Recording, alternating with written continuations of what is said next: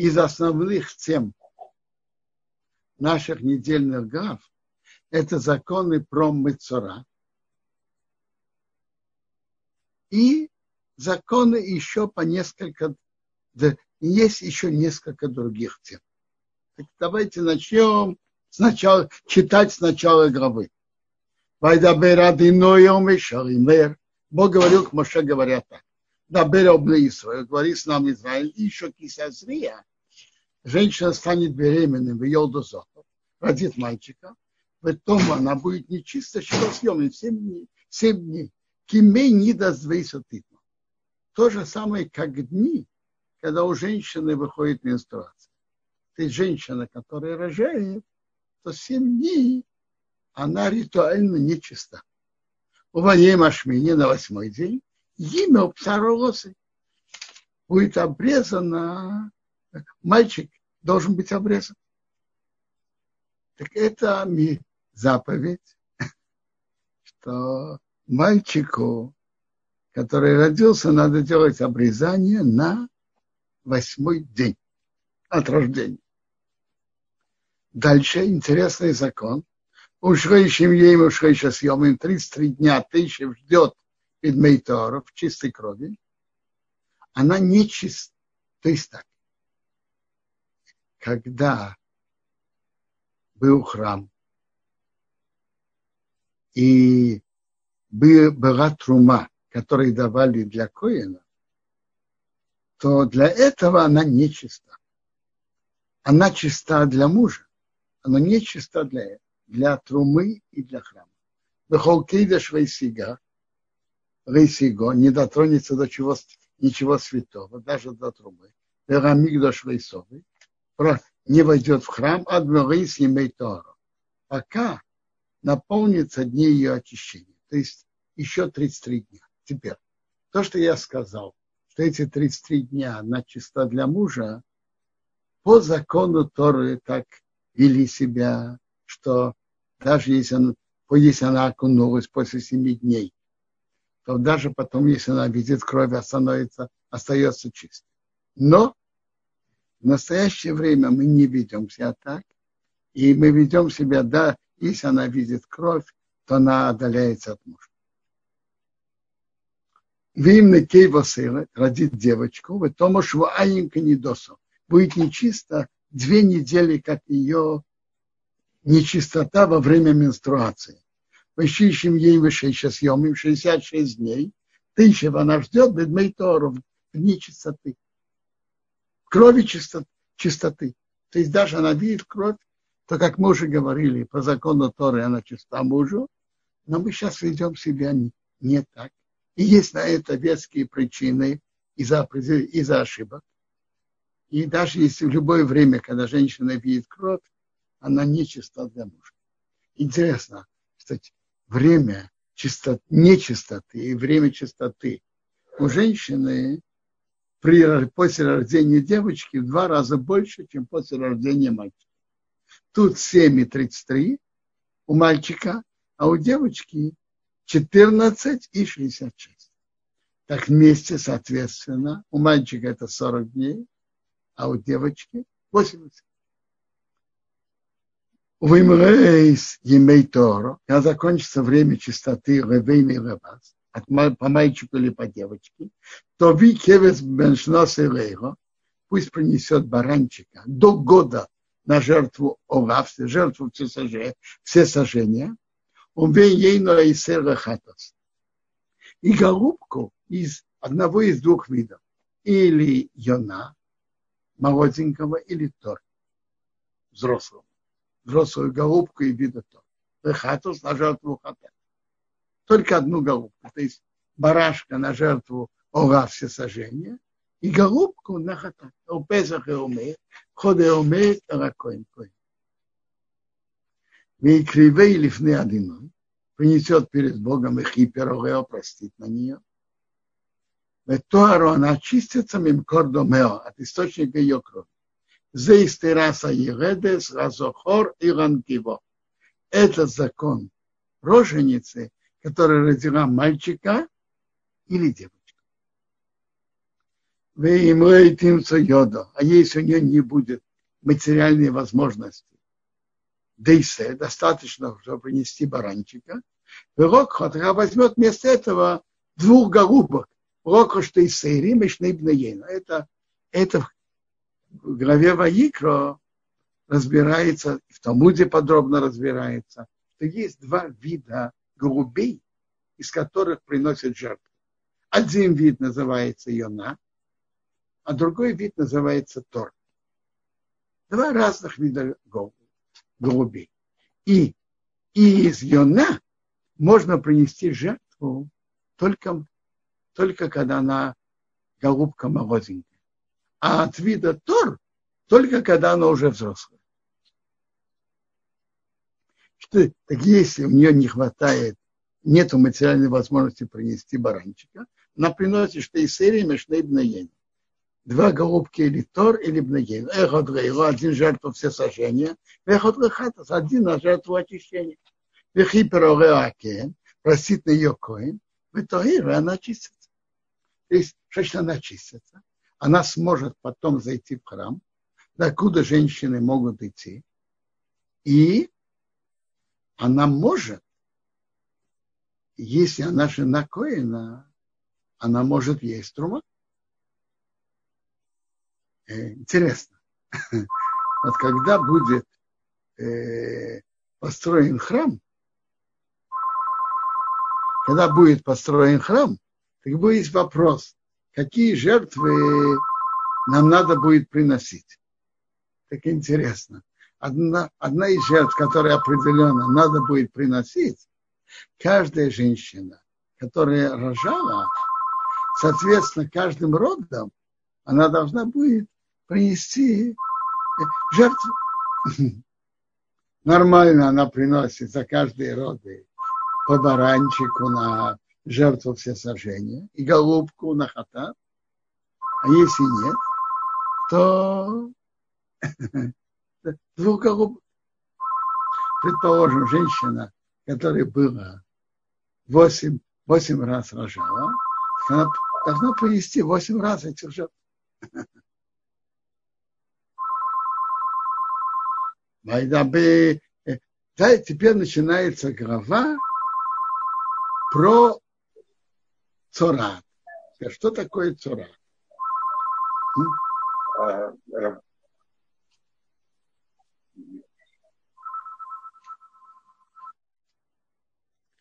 Что такое цурат? Так есть разные, есть определенные пятна, которые появляются на теле, и, как Рамбам пишет так, что бывает белые пятна, а, э, очень ярко белые пятна на теле, на коже, опадение волос и, может быть, изменение их цвета на месте головы или бороды, так это называется цара. И обычно это наказание за, за, за некоторые грехи. Теперь, в наше время, теперь, чтобы, какой был закон у человека, у которого была цара, его высылали за пределы города.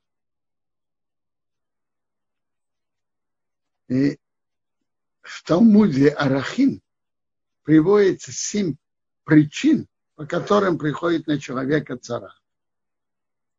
На первом месте стоит за, за, злословие, говорить о другом плохое, Рашонара. И какое наказание этому человеку? Что его высылают за пределы города. Талмуд спрашивает, а почему его высылают за пределы города, и теперь есть три и уровня высылки. Есть высылка из э, три уровня высылки есть. Но самое строгое – это Тора, это высылка за пределы города. Спрашивает Талмуд, почему его высылают больше других. Он говорит, он своими разговорами создал вражду между друзьями, вражду между мужем и женой, поэтому его тоже изолируют. Это, это цара. Теперь, а будем теперь читать, в какой форме это проявляется. Вайдабер Адино Говорил Бог Моше и Аарону, говоря, о дом человека, киеве эпсоры, на коже тела у него будет сейс, о сапаха собаэр. У него будет определенные пятна. Сейс – это один, один вид белизны, багер – это другой, а сапаха – это присоединяется к ним. Есть, что присоединяется к сейс, а есть, что присоединяется к сапаху. Как Мишна в Негое говорит, что есть четыре цвета. Значит, есть, во-первых, как белый, белый снег.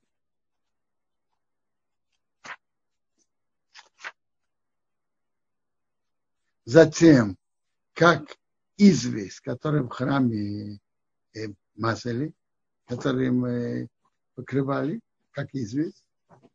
Затем есть как шелуха яйца и как белизна белой шерсти, но новорожденные овечки,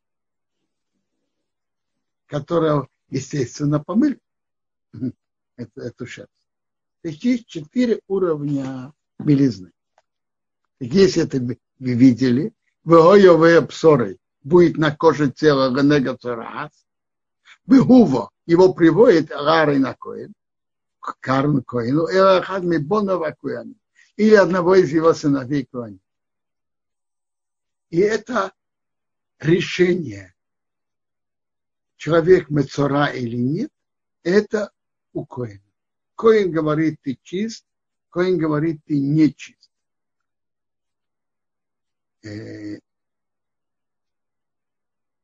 может быть случай, что Коин сам не очень хорошо знает законы этого, а есть э, хороший знаток, который равин, который это знает. Коин берет с собой этого э, знатока Торы, и тот смотрит и говорит Коину, скажи чисто, Таор, он говорит чисто. Скажи Тамей, становится Тамей. Но решающее это слова Коина. Но понятно, что Коин и его слова решают только если он сказал верно. Если это было неверно, то это не имеет сил. Вероа Кейна Санега. Коин видит нега верабос, он на коже тела. Весейор банега офахлован. Волосы внутри нега стали белыми. Они были черными и стали белыми. У Мария нега омик меапсори, а вид нега глубже, чем кожа тела. Это нега царасу, это нега цара. Роа кейн коин увидит, ведь имя если объявит его нечистым.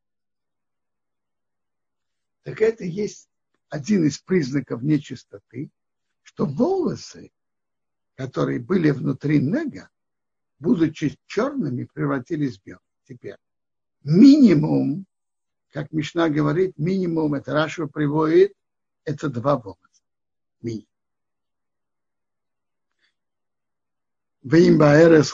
А если белые, псоры, кожа тела, вомыка и марео миноэр, это не не выглядит, как вы, э, глубже кожи.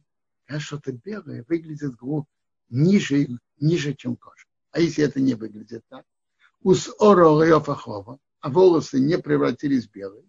Визгаракейна санега шибасьема. Коин закрывает нега на 7 дней. Значит, он закрывает, он говорит ему, ты на три дня изолируешь. Его изолирует на, на 7 дней. Роа Кейнес Анега Даема Он увидит нега в седьмой день. Вине нега омат бейнов, он стоит, как он был. Вейфоса нега боя, он не увеличился в коже. Из гире акен шива съем. Коин его закрывает еще раз на семь дней. То есть, но если он увеличился через семь дней, то он объявляет его, что он не чист. Если он не увеличился, он его закрывает еще на семь дней.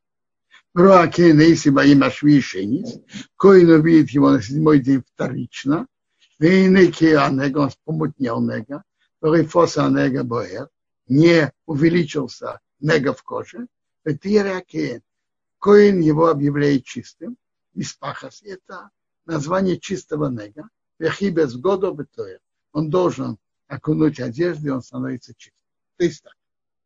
Коин его объявил чистым, и он чист. Он чист от того, чтобы был нега, быть мацара. Но, так как его закрыли, то стать чистым, он должен, он должен окунуться в микве, и его одежду надо окунуть. Раз его закрыли. Мы им после сив сам из паха сбоя, а если вот этот нега увеличился в коже, а харея росы ракин леторосы, после того, как показался Коину, и Коин сделал его, объявил чистым, в нерушении сороки, он должен быть появлен еще раз Коину. Роакен, Коин увидит, и фосом из паха сбоя. Этот нега увеличился в коже, в Петимяке. Коин объявит его нечистым, Тора это Тора. Значит, есть, это еще признак нечистоты. И давайте я сейчас скажу э, по признаки нечистоты. Значит, мы в нега, один признак нечистоты, если волосы на нег, нег, внутри нега были черными и стали белыми. И как минимум два волоса. Теперь, если второй признак, то через неделю нега увеличился. Следующий год. Дальше мы прочитаем, что если внутри нега есть кусок здоровой кожи, кусочек, это тоже признак нечистоты. Это называется михня. Мишна в трактате Нагаим подводит вывод, что есть три признака нечистоты у Нега. Это что волосы превратились в белые. Есть кусочек здоровой кожи внутри нега, и нега увеличивается. И как Мишна говорит так, что две волосы превращаются в белые. Это признак сразу же, в конце первой недели, или в конце второй недели, или после того, как я, ее объявили чистым.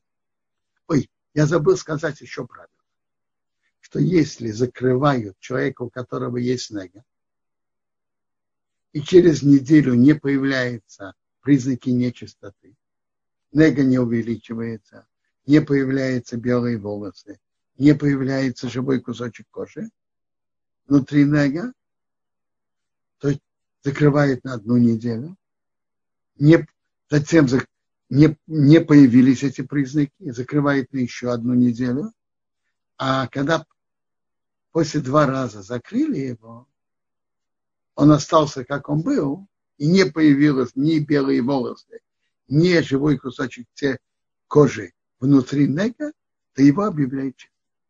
И объявляет его чистым, он должен окунуться, окунуть свои одежды и становится чистым.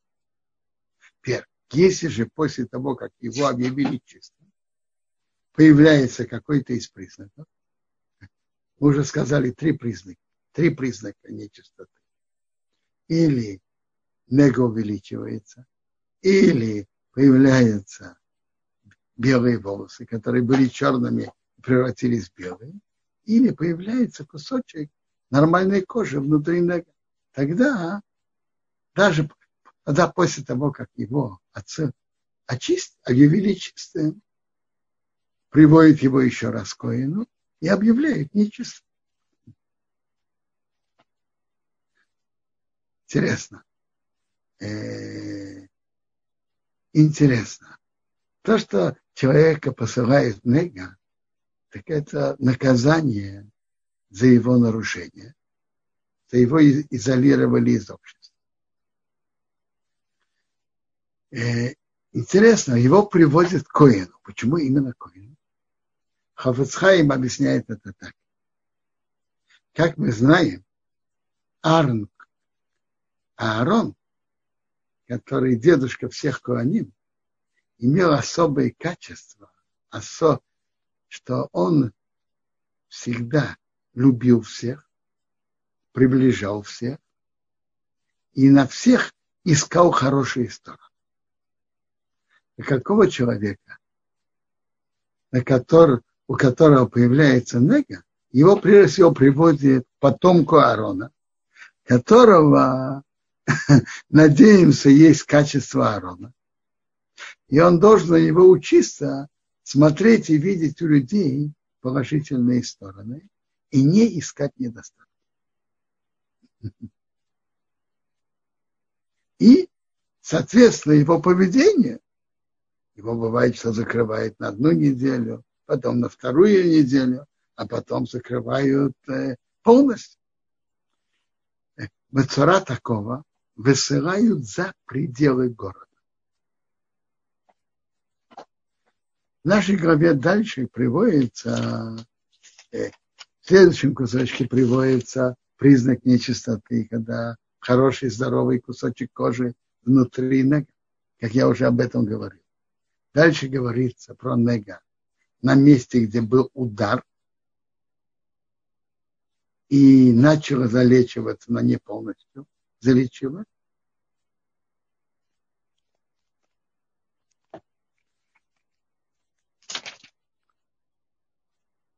Затем на месте, где был ожог, тоже начало залечиваться и не лечилось полностью.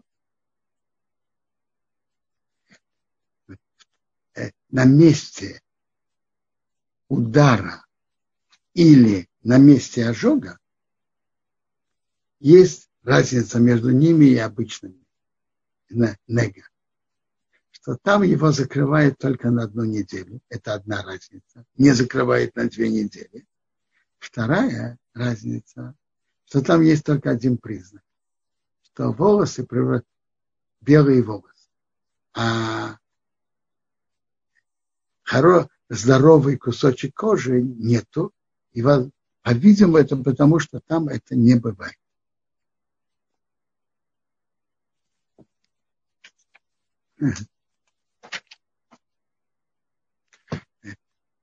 Тора нам рассказывает еще про, про Негоим. Есть интересные и есть парадоксальные правила в Нагаим. Очень интересно. Во-первых, когда Коин смотрит на Гаим? Когда? Какие часы? Во-первых, он смотрит только, только при дневном свете, при свете солнца. Поэтому ночью при свечке или электрическом свете он не смотрит. Он смотрит только при свете дня и тоже определенные часы дня, не все. Не в начале дня, не, не в середине, когда солнце очень э, яркое, не в начале дня и не в конце дня, а только в средние часы. Это раз. Второй, это он видит, смотрит только при свете, при свете дня.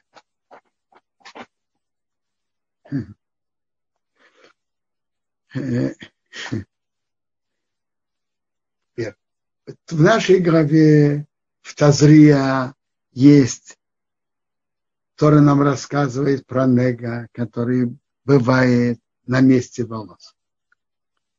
И на месте волос там признаки совсем другие там волосы выпадают, И может быть, должно быть изменение цвета кожи. Значит, может быть, есть такое мнение, что должно быть изменение цвета И интересно, там признак нечистоты желтые золотистые волосы. А другие цвета волос – это признак, э, признак чистоты.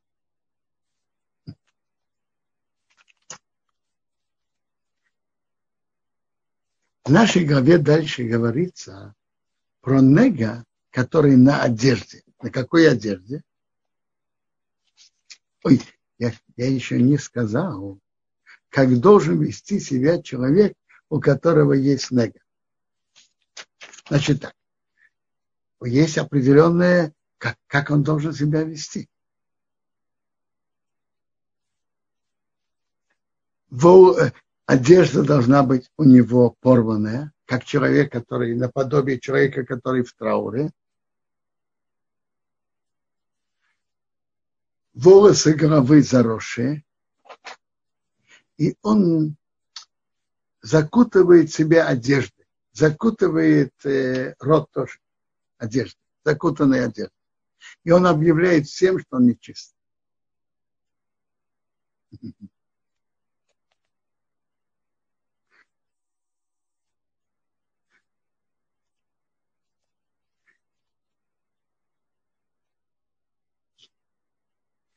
Интересно, есть параллель от этих глав, которые мы сейчас читаем, про человека, у которого есть нега, с тем, в том положении, в котором мы сейчас находимся. По-видимому, надо больше остерегаться в запретах и говорить о другом плохое. Хаим Каневский величайший человек Торы, когда началась эта эпидемия, он в письме писал об этом, что, что, что делает человеком, у которого, которого подозревают, что он заразился. Что делает с ним? Изолирует его.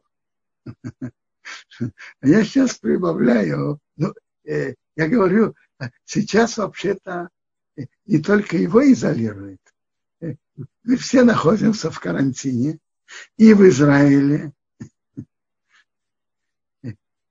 и в Москве, и в Нью-Йорке. Все находятся, и в Лондоне, в Европе. Мы, мы все находимся в карантине, в изоляции. Даже один человек от другого отдаляется на два метра как-то один не имеет связи с другим, четыре локтя. Так интересно. Э, это поведение человека, который, как сказать, отдален от общества. И интересно, когда кто-то выходит на улицу, он надевает маску, то есть закрывает рот. Это тоже похоже на, поведение Мацара по-видимому, надо больше остерегаться в разговоре и говорить, не находить, не искать у другого недостатка, не говорить об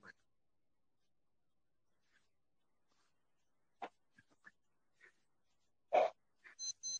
Мы хотел бы сказать, для многих людей само нахождение в таком положении, э, многие находятся в растерянности, как жить, что будет, как будет. Я, я не, не, смотрите, определенно по Торе каждый, каждый еврей должен, обязан беречь свою жизнь и быть осторожным, чтобы не заразиться. И э, определенно, если он сам заразился, не заражать других. Быть осторожным, не, не заражаться не заражать других. И то, что ввели карантин, это для того, чтобы эпидемия не распространялась. Но с какой стати надо быть в растерянности и панике? Я, это мне, это мне, это не понятно. Зачем? Смотрите, я, смотрите, многие люди почему-то думали, а может быть и думают в обычной стандартной жизни, что они как бы вся, вся их жизнь, они, они находятся, они контролируют ситуацию, и они руководят своей ситуацией. А в настоящий момент, когда все это изменилось, и мы не контролируем ситуацию, то есть люди, которые из-за этого попадают в растерянность. Но, но давайте, давайте подумаем поглубже. Человек может контролировать ситуацию. Человек может сделать, чтобы не произошло что-то, что часто встречается. Но, но человек может до конца контролировать ситуацию. Конечно, нет. Из того, что встречается часто, человеку, человек живет, что он осторожен, и ничего такого, чего он опасается, не происходит. А когда происходит что-то, что неконтролируемо, не подается контролю, человек приходит расти. А в действительности мы должны знать, что мы должны с нашей стороны проявлять осторожность и аккуратность, слушать указания врачей. И по закону Торы каждый из нас должен беречь свою жизнь и жизнь окружающих. Это большая мецва. И стараться всеми путями, чтобы эпидемия не распространилась. Один из больших раввинов, Рабдов Рандо, из Рошишивот Слободки, выразился так, что во время опасности врачи, они паским, те, кто решают то, что, то, что надо делать для того, чтобы не было опасно. В принципе, то же самое бывает и когда появляется вопрос, поститься ли больному в Йом-Кипур или не поститься, спрашивают у врача, у профессора. И как он говорит, так и поступает. То же самое и тут для, для того, чтобы эпидемия не распространилась и чтобы люди не погибали, надо э, оценить ситуацию и советоваться с специалистами, с врачами, которые оценивают ситуацию. Что надо делать, чтобы эпидемия не распространялась. Это мы обязаны делать. Да, пожалуйста. Да. Раб Зильбер, вы сказали, что нужно быть заросшим. Что одно из поведений, э, одно из поведений человека, который у него муцора, он должен быть заросшим. Он Правильно. должен быть заросшим или ему нельзя стричься? Я вам Если... скажу. Э, ответ простой. Ему нельзя в это время стричься. Нет обязанности быть заросшим. Кто не стригется, становится заросшим. Нет, то есть Коин скажет ему, что ты должен быть сейчас Бейсгар. Пока Коин не сказал, он же э, даже обычный человек, у него нет никаких законов, пока Коин ему не сказал. Пока Коин не сказал, у него нет никаких ограничений, никаких, никаких. Он может, он может. Эти все ограничения. Так он может до того, как пойти к Коину, сначала зайти в парикмахерскую. Конечно, Имеет он право. Конечно, может. Что за вопрос? До того, как он приходит к Коину, да? Да, спасибо.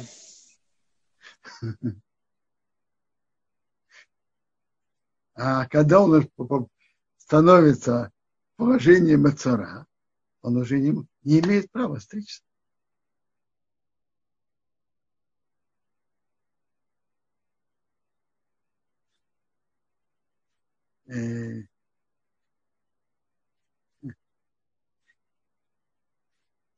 Интересно. А, здравствуйте, а можно задать вопрос? Пожалуйста. Э, у меня два вопроса. Один по поводу того, что вы сказали, что за Коином остается последнее слово, только если он э, понимает в этом, он прав, или он там советуется с мудрецами и так далее. А где мы видим и откуда мы учим, что нужно делать, если Коин, например, э, не сведущ, и не хочет советоваться с мудрецами. Или, например, не дай бог, это можно предположить, что Коин хочет злонамеренно дать неправильный ответ. Ну, например, чтобы лишить кого-то дома, или там лишить кого-то бизнеса, или еще что-то такое. Или даже, может быть, Коин участвует в каком-то сговоре против другого человека. Ведь мы знаем, что в период второго храма коины очень часто шли на очень нехорошие деяния по разным поводам. Вот как мы знаем, что делать в таких ситуациях? Спасибо. Да, послушайте. Как это выходило общественно и практически, это, это, это, это надо подумать. Но то, что написано в законе, однозначно, что если Коин кого-то объявляет нечистым, а это не так, то это не имеет никакой силы потом.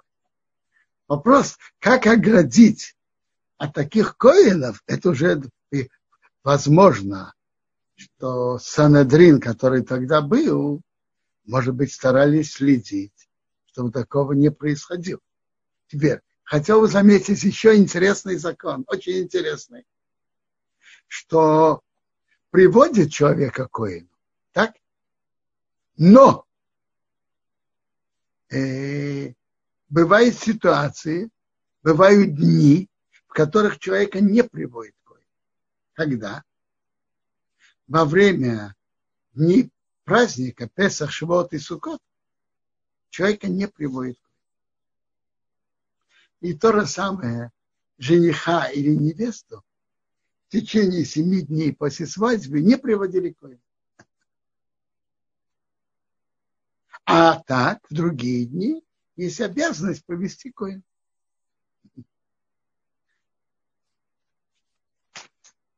продолжаю эту тему дальше. Интересно, как происходит очищение Мацора. Это как раз начало следующей главы Мацора. Ой, чтобы я не забыл, я хочу только сказать, но, наверное, это все же знают. Э, сейчас вечером начинается Рошхода Шия. Это два дня, пятница и суббота. Мы сейчас находимся в ограничении дней сфера между Песах и Шивот. И есть разные обычаи. Есть в, в основе есть два обычая, два, два обычая. Есть обычаи, которые ведут эти ограничения не ставить свадьбы и не стричься до Регба Омара. Регба Омар стригутся и после этого дальше стригутся. Второй обычай, и, и ставить свадьбы. Второй обычай, что до Рошходыш и Яр не ведут ограничений. Но потом Регбе Омар тоже стригутся. А потом ведут себя, например, с Рошходыш с первого дня Рошходыш и Яр до трех дней перед Шивот. В этом году это до трех дней Акбара, подготовки к дарованию Торы, которые евреи готовят. И тогда во вторник утром перед Шивотом стригут. интересно, что в, кни... в посык в книге Мишнабруры пишет, что по обоим мнениям в этом году, когда на канун субботы, Эрев Шаббат, приходит на Рошходеш, так как есть два важных дня, и Рошходеш, и почет Шаббата, то по обоим обычаям завтра можно будет постричься для почета Шаббата и Рошходеш. Так пишет Мишнабрух. Э, Теперь я продолжаю о, о как очищается человек, который был я могу спросить, завтра можно стричься, это в смысле сегодня вечером можно стричься уже? Завтра у нас сегодня вечером начинается. Я не, это я не знаю. Это я не знаю. Я понимаю, что завтра утром точно. Про сегодня я не знаю. Завтра утром точно. Э, Рав Бенсон, а можно еще маленький короткий вопрос насчет коина, который определяет Мецура? Э, меня спросили один раз на уроке, э, коин, который пасуль службы в храме, он тем не менее может определять Мецура или он для этого тоже пасуль? Послушайте, а каким образом он пасул? Почему он пасул? Так есть же два типа. Или если его мама, папа взял жену, которая не годится для Коина, взял, скажем, разведенную, то сын халяль, он не может, он не имеет права служить в храме, и он не Коэн, и он не может смотреть на Гаи. А есть другой случай который будет через две главы, через несколько глав. Значит, так и через две главы будут об этом читать. Коин, у которого есть какой-то физический изъян, мум. Допустим, одна рука больше другой, один глаз больше другого и так далее. Служить в храме он не может, потому что в храме должно быть все прекрасно. А смотреть на Гаим он имеет право.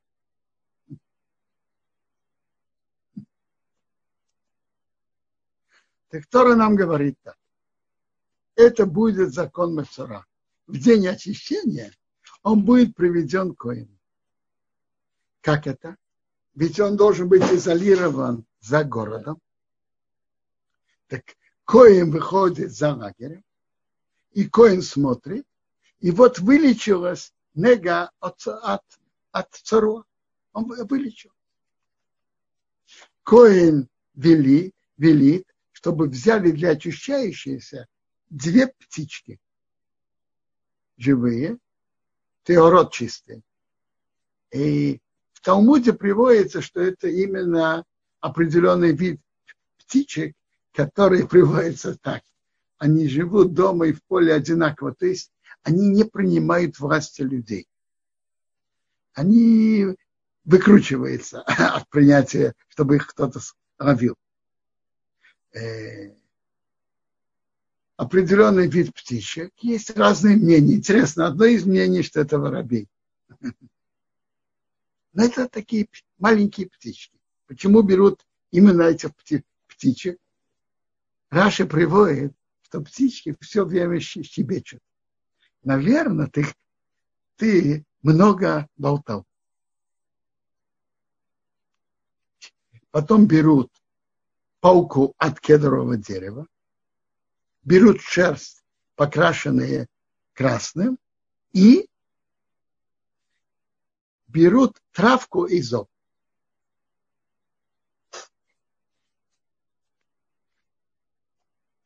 Коин велит и режут одну птичку на глиняную посуду на э, живую родниковую воду. То есть берут льняную посуду, наполняют от родниковой водой и берут столько воды, чтобы кровь птички можно было там видеть и заметить.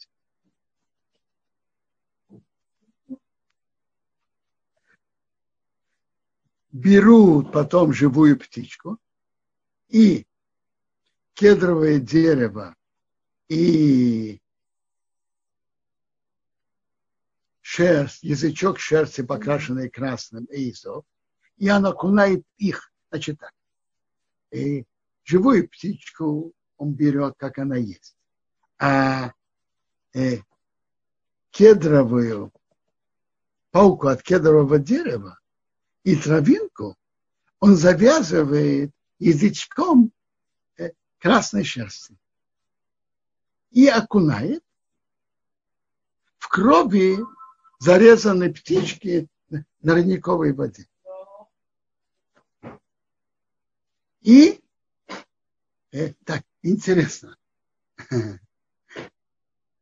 почему берут палку от кедрового дерева и травинку и кусочек шерсти, покрашенный красным червячком. Почему?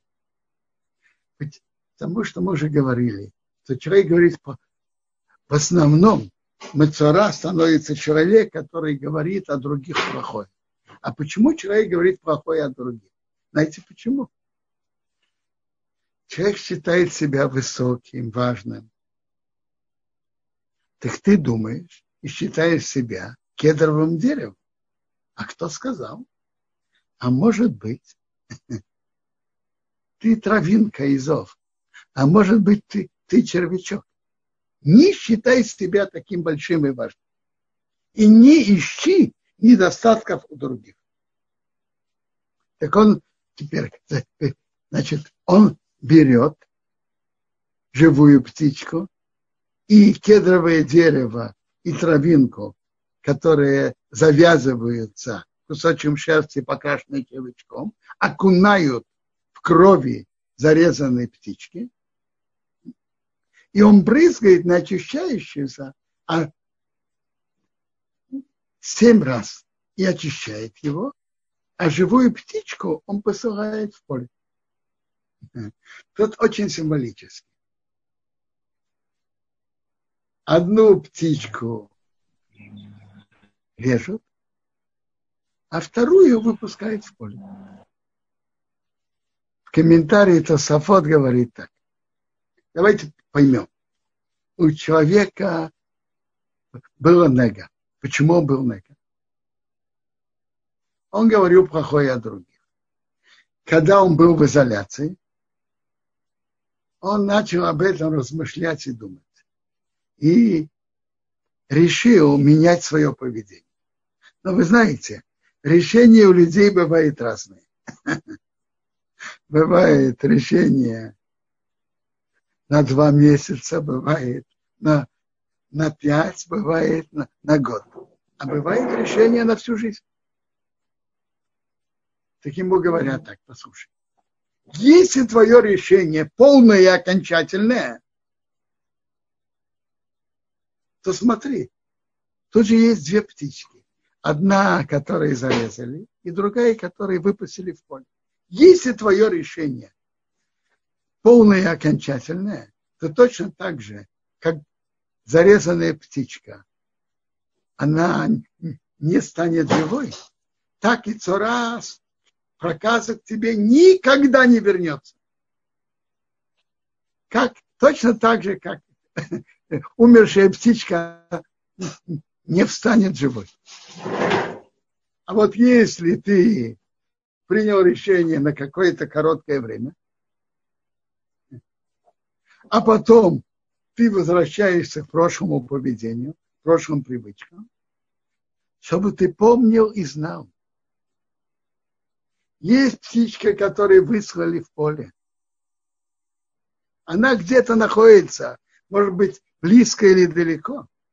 Но она в любой момент, она живая, она летает, она может в любой момент вернуться. Так подумай, твое решение должно быть полным и окончательным. Тогда к тебе эта проказа никогда не вернется.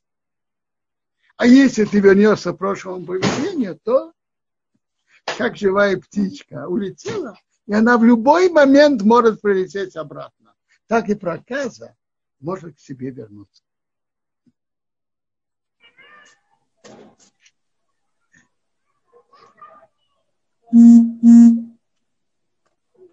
Человеку, у которого была проказа, так есть тут целые правила, как он должен себя потом вести. Да, так, берут прежде всего этих двух птичек, и, как мы сказали, пауку от дерева и я, не, не упомяну, что надо, надо брызнуть на очищающееся семь раз семь раз брызнуть на него, и потом послать, отослать эту птичку в поле. Затем он должен окунуть все свои одежды. Человек, которого была проказа, он должен побрить все свои волосы, окунуться в воде и станет чистым. А потом пойдет в лагерь. И он будет вне своего, своей палатки, отдален от жены 7 дней. Интересно. Что значит он побреет все свои волосы? Значит, должен побрить все волосы, но не имеется в виду, это только места, где есть собранные волосы. Э, я не, брови, например, волосы головы, бороды, на груди, а, например, волосы, которые на руках или на ногах у людей, или э, не собранные волосы не надо брить. Но тут сразу зададут вопрос. Мы же знаем, что нельзя сбривать вперед край, край воз, волос возле уха. Правильно? По Торе запрет Тора. И нельзя брить бритвой волосы бороды. Запрет. А как же тот, у кого была проказа, это делает? А? Ответ простой. Тора нам указывает как законы. Так ли обычно для еврея, тот, кто, тот, кто сбривает или стрижет волосы возле, полностью состригивает края, которые возле уха пьет, нарушает закон Тора. И то же самое то, кто э, бреет волосы бороды. Нарушает закон Тора. Но там, где Тора велела это делать, он должен это делать, и это мецва. И написано так, что трое сбриваются, и это мецва. Кто? Человек, который принял Назирут, так э, когда он кончает свой обед, он стрижется, волосы головы и бороды.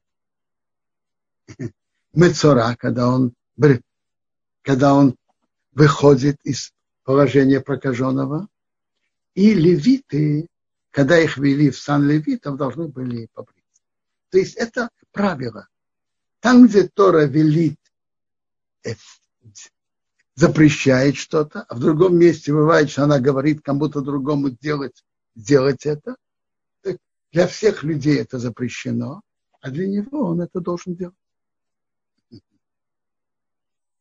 То же самое, например, в субботу нельзя делать работу. А когда стоял храм, храме приносили постоянные жатвы, которые должны были принести в шаббат. Да и сейчас, э, э, когда есть брит, а, обрезание ребенка, бритмила, а восьмой день в шаббат, то надо, то делают само обрезание, делают в субботу. Хотя то, что мойл режет, это нарушение закона в субботу. Но тут то рассказала на восьмой день, даже в шаббат. Раз уж я об этом упоминаю, хочу заметить, что это и в Шуханорахе написано ясно, что это только если женщина родила естественным, если родила обычным образом. Но если женщ...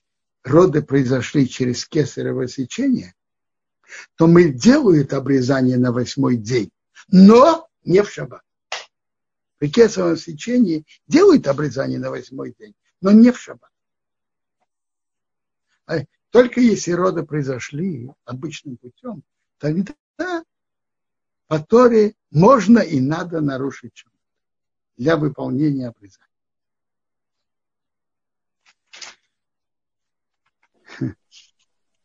Ну, мы успели маленькую часть двухнедельных глав, которые очень широки. Но все-таки я предлагаю, если у кого-то есть вопросы по теме недельных глав, не по теме, э, спрашивайте. Равзельбер, вы сказали, что кедровая палка. Палку от кедрового дерева. Что, прямо палку, такую палку, как деревяшку нужно взять? Я думал, что это э, там, где мягкая она, нет? Что? Я думал, что там, э, как, э, где мягкая, где листья есть кедровые. Нет? Прям деревяшку? Нет, не деревяшку. Я понимаю какую-то ветку, наверное. Нет, так вы сказали, это значит не палку, а ветку. Нет, я думаю, что это ветка. Это не кусочек дерева и церец.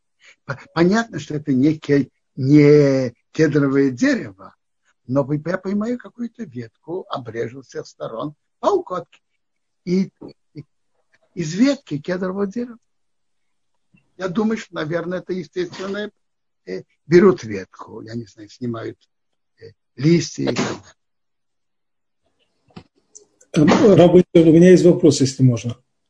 Э, во-первых, спасибо за ваш урок и спасибо Атолдо за ваши уроки. Скажите, пожалуйста, если тот, кто э, имел Мецару, не соглашался с решением Коина и не хотел уйти в эту изоляцию, были ли какие-то санкции против него? Смотрите, значит, санкции. Э, люди от него отдалялись, люди от него отдалялись. Э, даже если он не уходил, люди от него отдалялись. Я сейчас сегодня открыл Рамбам, предположим, он находится вне, вне города. Значит вне города? Город, который тут, который тут имеет в виду, это город, окруженный крепостью, когда, с момента, когда евреи вошли в страну. А вне этого города он э, не должен был удаляться.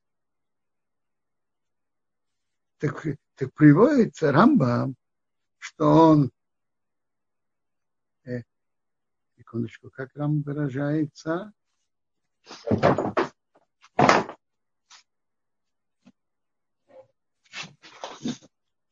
когда он приходит, приход, когда он приходит в Кнессет, делают для него э, ограду, четыре локтя,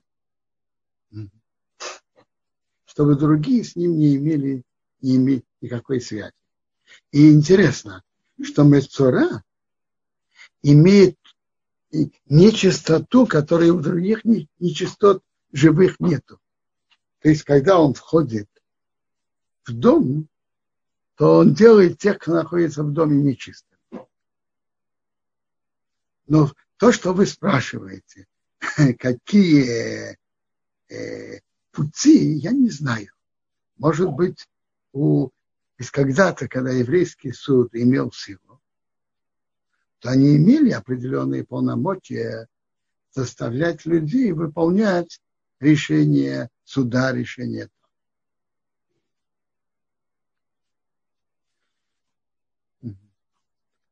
Какие еще вопросы?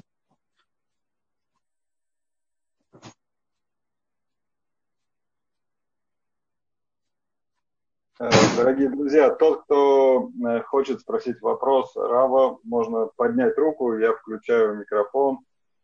Пожалуйста, не стесняйтесь.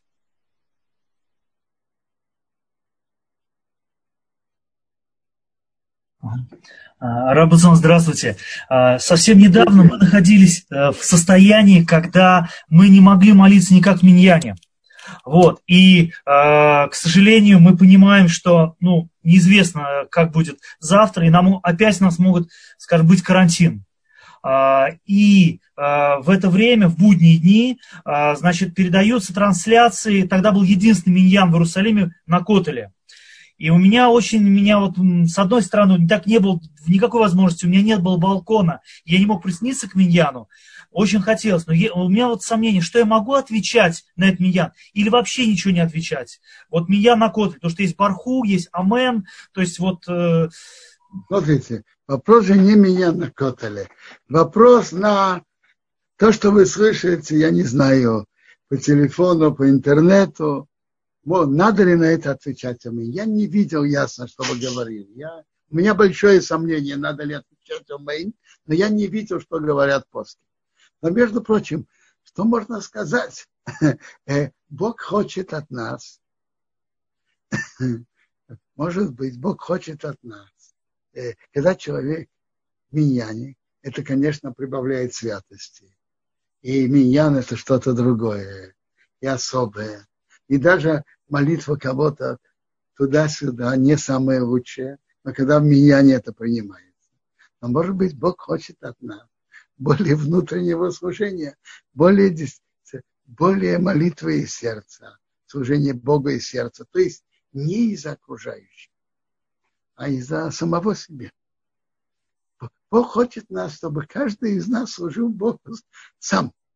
Теперь, да, я, я вам скажу честно, даже сейчас есть разрешение на миньянин, но как врачи считают, меры осторожности обязательно надо соблюдать. И, и отдаление двух метров, и еще.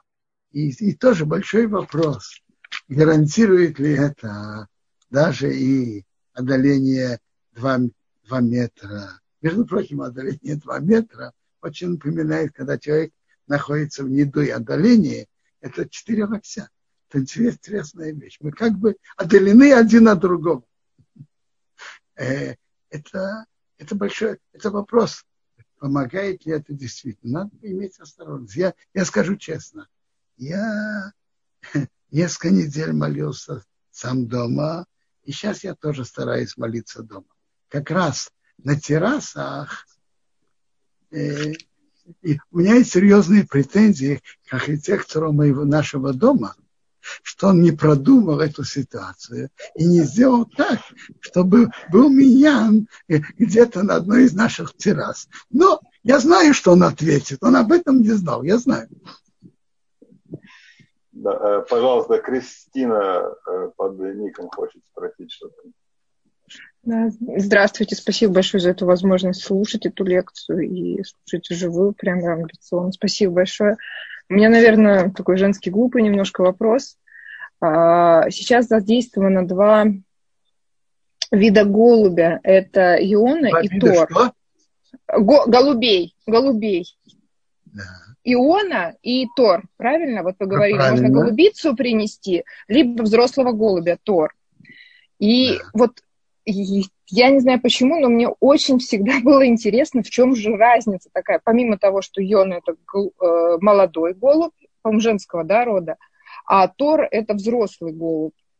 Почему Тора делает акцент на, вот, на разделение голубей? Смотрите, я, я скажу вам честно, я не небольшой специалист и не знаю точные переводы этих двух видов, но я понимаю, что это два разных вида голубей. Это два разных вида. И вас, я предполагаю, что, наверное, есть еще виды голубей. Это, а вот почему у, у вида Йона именно молодой, а у вида Тор именно взрослый, это я не знаю. Это напи... ясно, а вот причину я не знаю. Здравствуйте, Рав Бенцион. У меня еще маленький вопрос, э, но перед этим, если позволите, э, по поводу двух голубей, может быть, правда, я где-то слышал, что это то, что по-русски называют голубь и горлица, что это два разных вида птицы. Не знаю, насколько это правда, но я слышал такое объяснение. А вопрос мой был следующий. Я живу в Бнейбраке, и слава богу, у нас есть миньян э, прямо во дворе дома, так что каждый стоит в своем окне или на балконе, у кого что есть, и участвует в миньяне. Ну, я вот лично участвую из окна. Вот. Но э, в чем, собственно, мой вопрос? Что я видел, что до последней недели перед Песохом, то есть уже в течение двух недель, э, когда по всей стране был карантин, у нас э, многие люди ничего не соблюдали, ходили все без масок, ходили в синагоги, ходили друг к другу. Даже сейчас, буквально в течение последней недели, я вижу, что люди все еще ходят друг к другу в гости в Нейбраке. И все еще многие ходят без масок. И, к сожалению, я у одного человека на дистанции спросил, что происходит. Он сказал, что ну вы же понимаете, что это заговор, это все ерунда, не нужно обращать на это внимание и так Нет, далее. Послушайте, я не знаю. Я не вот. знаю. то, что я вижу, и то, что я веду себя, и говорю, и говорю, что надо в этом остерегаться. Послушайте, э, большие раввины тоже так считают. Раб Гершин Идолштейн, Раб Хаим Каневский, э, Рабдов Рандо, я уже передал его слова. Он из крупнейших знатоков, больших людей Торы. Он не из людей, которых афиширует, но он больш, очень большой Талмит Хахам. Э, э, он сказал очень просто, что в вопросах медицины, в вопросах опасности для жизни, то врачи, они эти те плоским, которые решают. То, что вы говорите, что люди ведут себя иначе и подозревают, что это заговор, они определенно не правы. Нельзя так себя вести это, не, это плохо и для себя, и, и, что, и что еще, еще хуже относительно других. Человек должен остерегаться самому не попадать в опасность и не приводить других в опасность.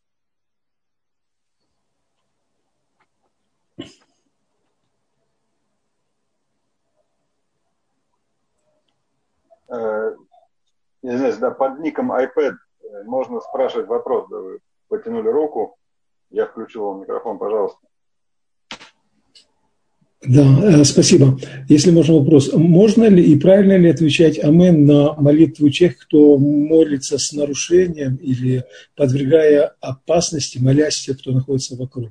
Это первый вопрос. И второй, если можно, и второй, если можно, а как вы думаете, когда закончится карантин? Вы задали, вы задали верный вопрос. Я действительно не знаю. Я действительно не знаю. человек нарушает, надо ли отвечать ему? Я, я не знаю.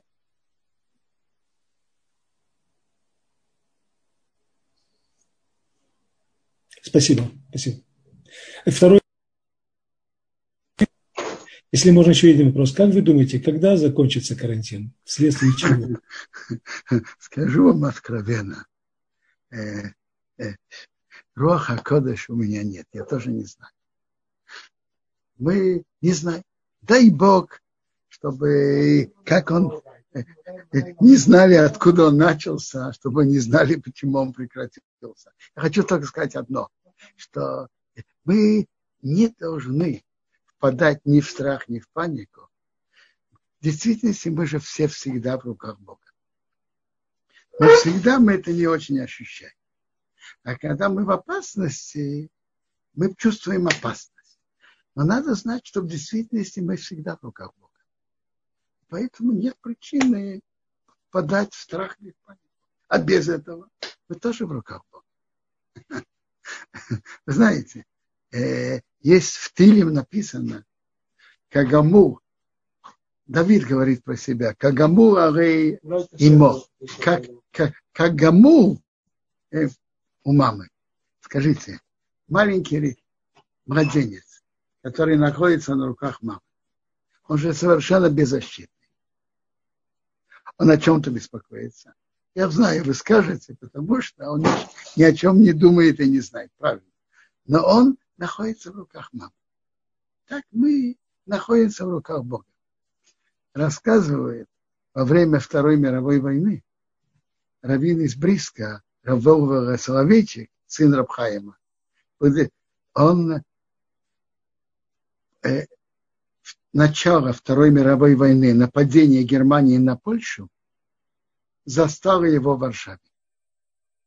И немцы бомбили. И было много погибших, много разрушенных домов. Равин из Бриска, там, где он был, он э, спокойно шел спать. Там был даже вопрос спуститься в бомбоубежище наверху. Были расчеты в ту сторону, в эту. Решение было, что не, опасность та же самая, и он остался на месте. Его спросили, как ты можешь так спокойно идти спать, когда бомбят? И смотрите, говорит, э, в третьей главе Таилим написано песня Давида, когда он убежал от Авшалом. И тогда большинство народа были за Авшалом. И был даже план, подослать солдат к Давиду и его самого убить. И он был в большой опасности. А Давид в той же главе говорит, они шохавты его еще. Я ложусь спать и сплю. То есть я, я в руках Бога, я спокоен. То есть я делаю то, что я считаю, что я должен делать. А больше этого я спокойно иду спать и сплю. Мы, мы находимся в руках Бога. Кто заразится, кто не заразится. Э, если, не дай Бог, что-то случится, у кого пройдет легче, у кого нет. Мы в руках Бога, и что Бог нас всех хранит. Всего доброго вам.